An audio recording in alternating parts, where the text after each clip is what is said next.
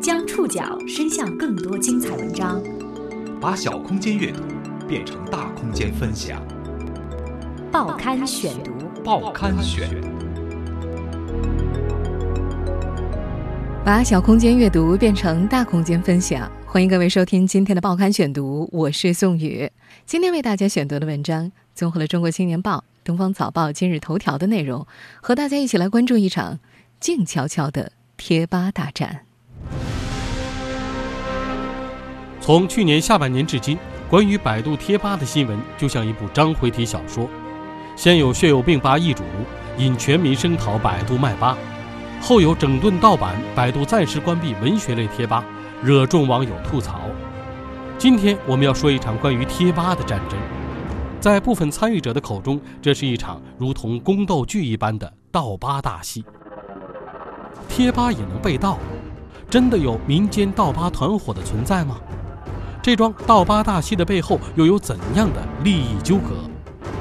报刊选读今天和您一起围观一场静悄悄的。贴吧大战，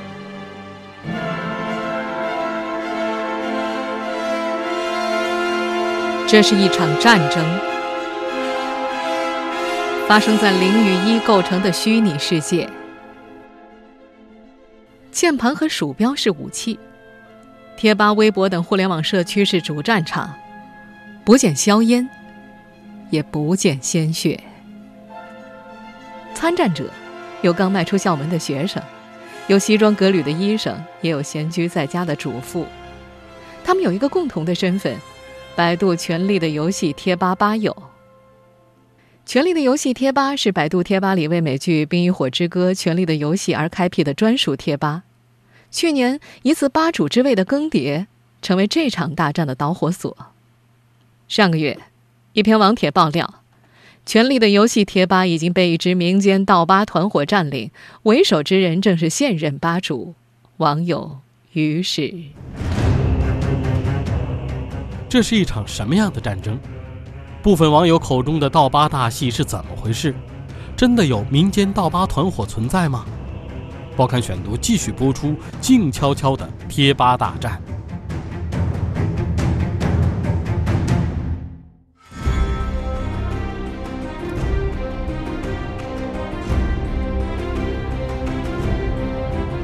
这段配乐，美剧明明应该非常熟悉，出自《冰与火之歌：权力游戏》的片头。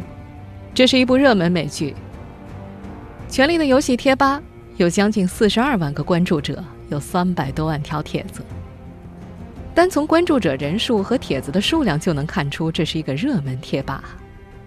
这场贴吧争夺战的开战号角在四月二十七号破晓时分吹响。这天凌晨五点。有着十年八龄的《冰与火之歌》吧小吧主 Dennis Quaid 敲出了一段战前动员，召唤自己的战友们。他写道：“师承自百度吧名十多年来的古老传统，新一轮的大战时候到了。今若失守，贴吧的明天再无属于吧名的时刻。每个有能力的 ID，现在请开启你的召唤阵。”在这篇战前动员里，这位小吧主写道。目前《权力游戏》的第六季开播了，各路骗子都来用病毒广告刷屏，而骗取吧主权限的人只为了盈利，自然不会费心的管理。在他看来，那一刻正是大伙一拥而上，把骗子一举投诉下台的大好时机。随后，关于盗吧团伙的记录截图一张张被贴了出来，这些都是《权力的游戏》吧吧友向百度贴吧运营团队投诉时的主要证据。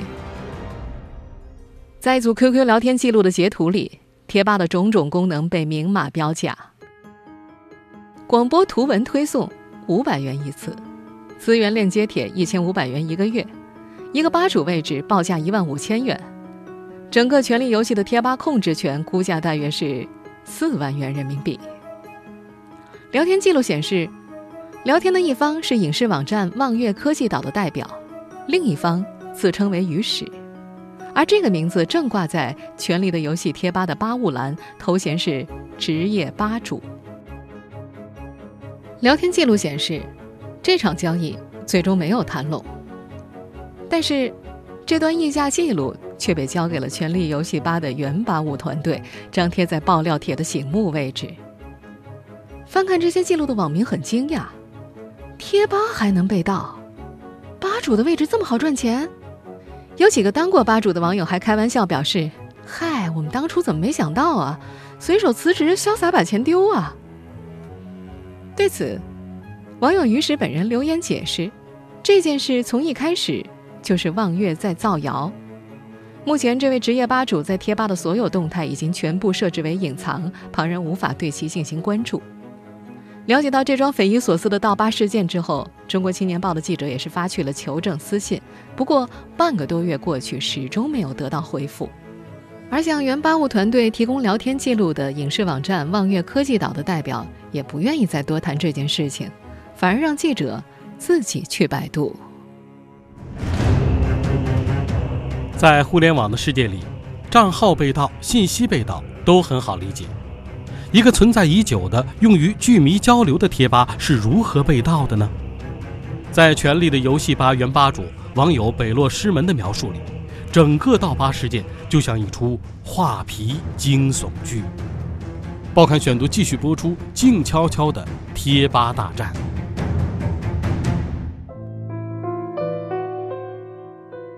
于是，这个网名第一次出现在《权力的游戏》吧原吧主北落师门的面前，是在二零一五年五月。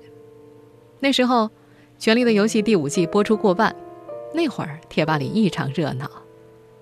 于是申请担任大吧主，北落师门打开了他的贴吧资料，一眼看上去，这个人是多个美剧贴吧的吧主，而且这个北落师门几乎从来没有注意过的 ID，在《权力游戏》吧的等级排名第一位。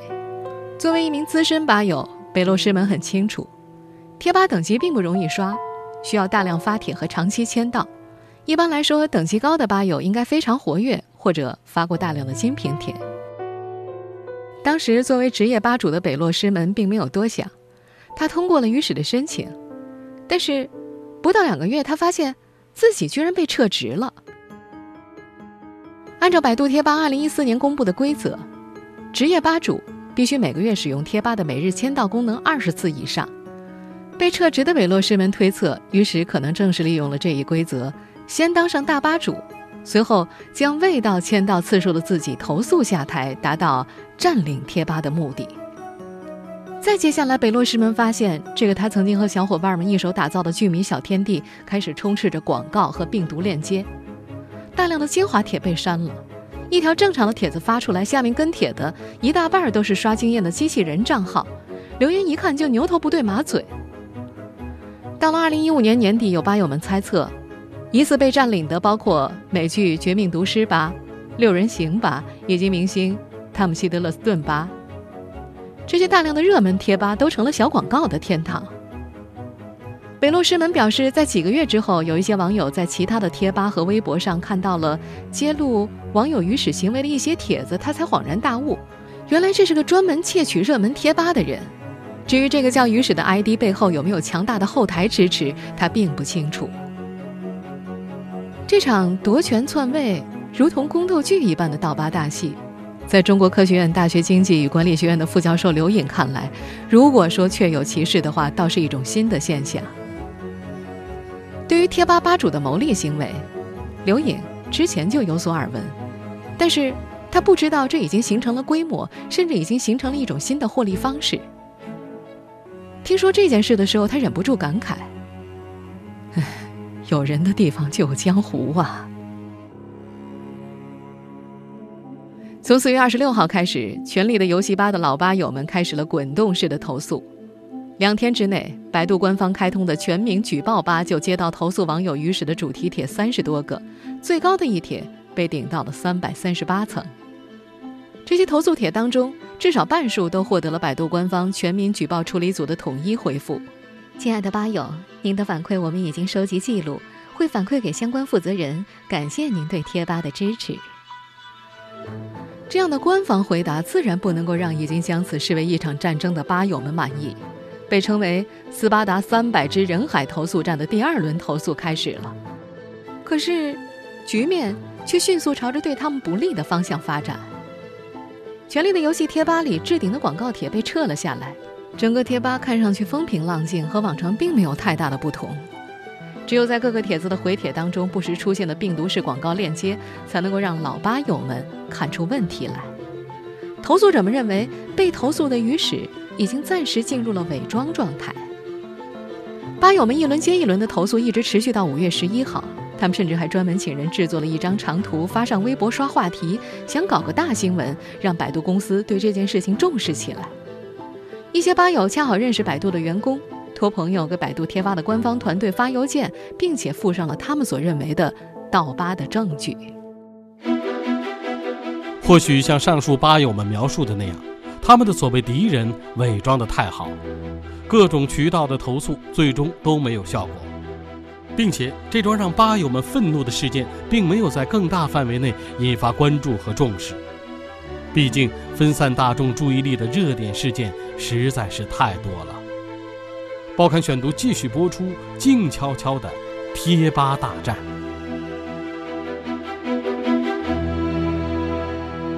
这场发生在《权力的游戏》的老吧友和他们口中的民间盗吧团伙之间的战斗，一直静悄悄地进行。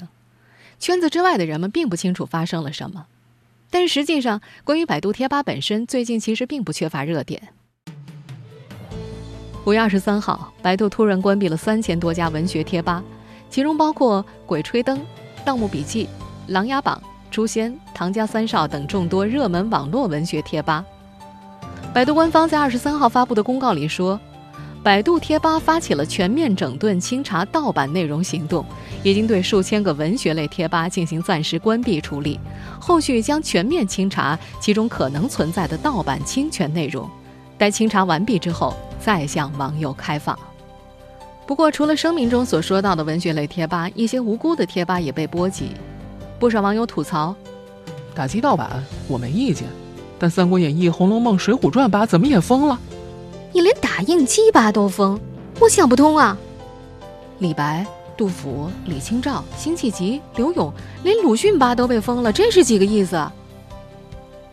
我们必须要承认的是，想要互联网空间的文化产业健康发展，对盗版亮起手术刀是历史必然。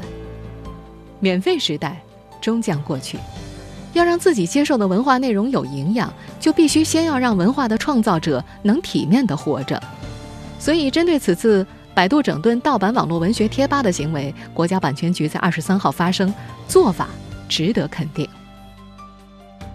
但是，有部分评论质疑，打着整治盗版的大旗，百度来了场疑罪从有，先格杀勿论，再逐步复活的贴吧生死大戏，更像是一场简单粗暴的商业秀。有部分分析人士表示。虽然百度并没有公开说明缘由，为什么会对盗版内容进行整治，但是此举或许是对近期起点中文等原创类网站起诉百度所做出的回应。而起点中文网早在2015年获得另外一位互联网巨头腾讯的投资。有网友将这段复杂的商业关系用戏谑的话语总结为：百度输了跟鹅厂的官司之后，用一刀切的办法甩了大家一脸小情绪。有评论指出，对于这些互联网巨头们而言，再伟大的社会使命也都建立在商业行为的基础之上，利益永远是第一驱动力。其实，早在去年年底，百度贴吧就被爆出和商业行为深度捆绑。捅破百度贴吧这层窗户纸的是去年年底震惊社会的百度卖吧事件。在今年一月下旬的报刊选读，曾经为大家详细了解了这桩卖吧事件的前因后果。今天我们再来简单回顾一下。去年十二月，有血友病患者爆出，百度的疾病类贴吧“血友病吧”、“糖尿病吧”的吧主之位被百度官方售卖。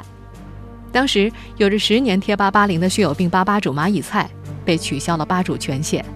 血友病吧的头像上出现了一个官方认证的蓝色标志，一个名叫“血友病专家”的用户 ID 空降成了吧主。糖尿病吧则是被北京经典糖尿病有限公司接管了。原吧主无病无痛是幸福和对方私信，请求在四个置顶位置当中留一个给吧友，对方没有答应，并且还很快撤销了他的权限。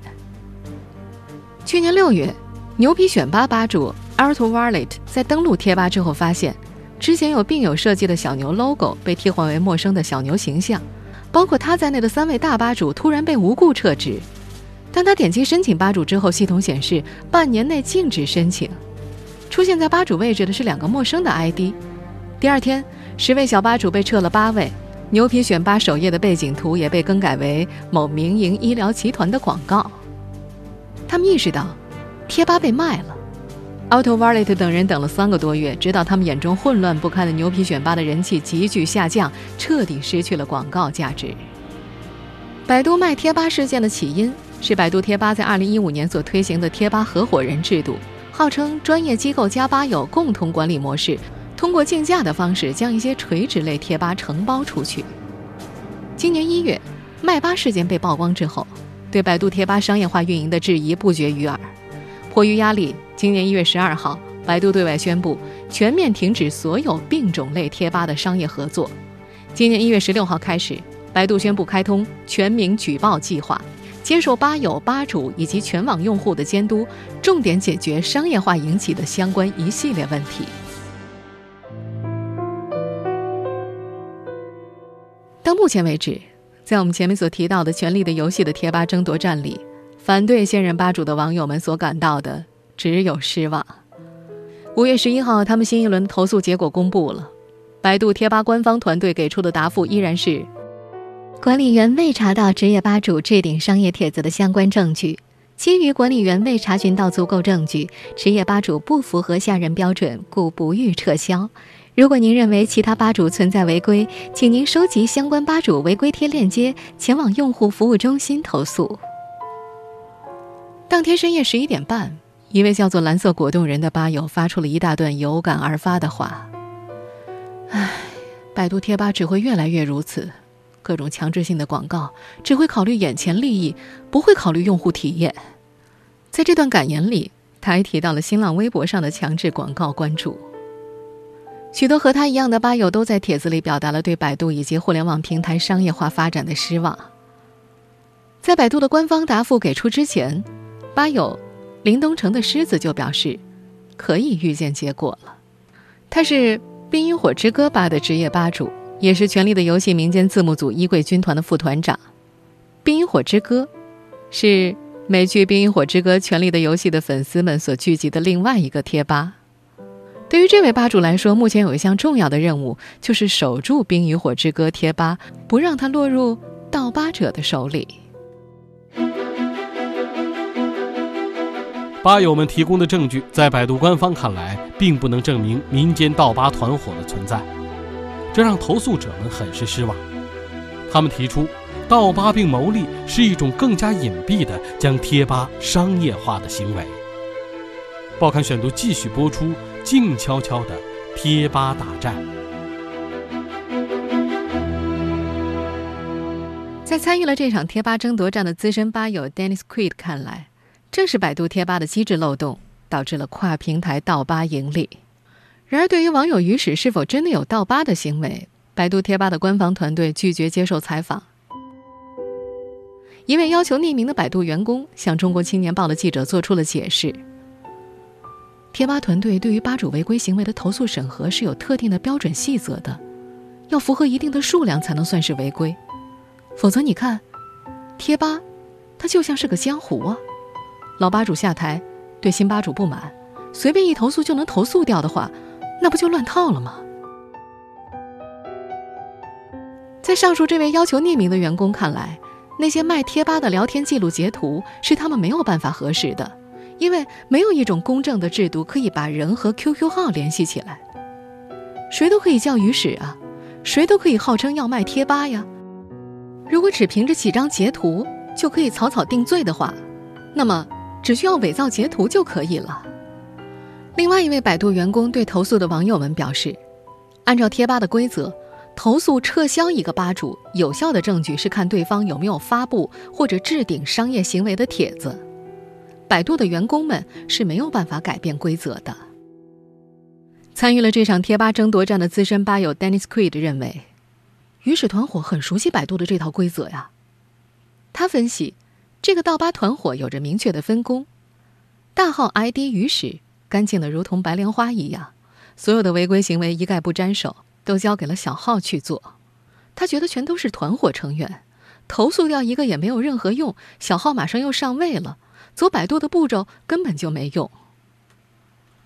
根据贴吧官方团队审核，于是，在去年上任之后，的确发过不少高质量的帖子，这也成为其地位无法撼动的一大原因。其他吧友们一轮接一轮的投诉，就这样陷入了证据不足的死循环里。在网友与史的反对者们看来，盗吧并且牟利是一种更加隐蔽的将贴吧商业化的行为。关于百度贴吧的商业化问题，五月十号，百度公司董事长李彦宏在发给员工的信中坦言：今天，用户开始质疑百度商业推广的公平性和客观性。反对百度贴吧、百科等产品的过度商业化。如果失去了用户的支持，失去了对价值观的坚守，百度离破产就真的只有三十天了。中国科学院大学经济与管理学院副教授刘颖认为，针对可能存在的盗吧行为，平台应当设立针对性的安全机制，加强监督，让举报渠道更加高效。尤其是随着互联网的发展，贴吧江湖面临的问题也越来越复杂，百度。应当调整审核的标准。他开玩笑的给这次事件加了个标签：“贴吧打假。”中国科学院大学教授吕本富在网上对百度提出了警告：“特别想对百度说一声，深刻反思和改变商业模式的时机就是现在，否则即使谷歌进不来也晚了。顾客是互联网时代企业最重要的资产。”如今。那场一度沸沸扬扬的战争早就偃旗息鼓了，《权力的游戏》的贴吧吧友们在贴吧争夺战当中，一鼓作气，再而衰，三而竭。投诉网友于史的帖子越来越少，商量对策的吧友也越来越少，偶尔有人回帖问一句“怎么样了”，也很难再得到回应。有人选择去了隔壁的《冰与火之歌》贴吧，也有人选择离开。转而去其他平台追剧集资讯。被夺位的老吧主网友北落师门早就放弃了这儿。这个年轻人豁达地说：“不过是损失一个贴吧罢了，我们还有无数个其他的美丽新世界呢。”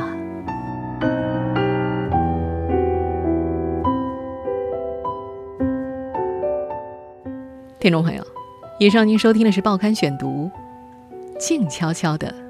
贴吧大战，我是宋宇，感谢各位的收听。今天节目内容综合了《中国青年报》《东方早报》《今日头条》的内容。收听节目复播，您可以关注《报刊选读》的公众微信号，我们的微信号码是《报刊选读》拼音全拼，或者登录在南京 APP、喜马拉雅 FM、网易云音乐。我们下次节目时间再见。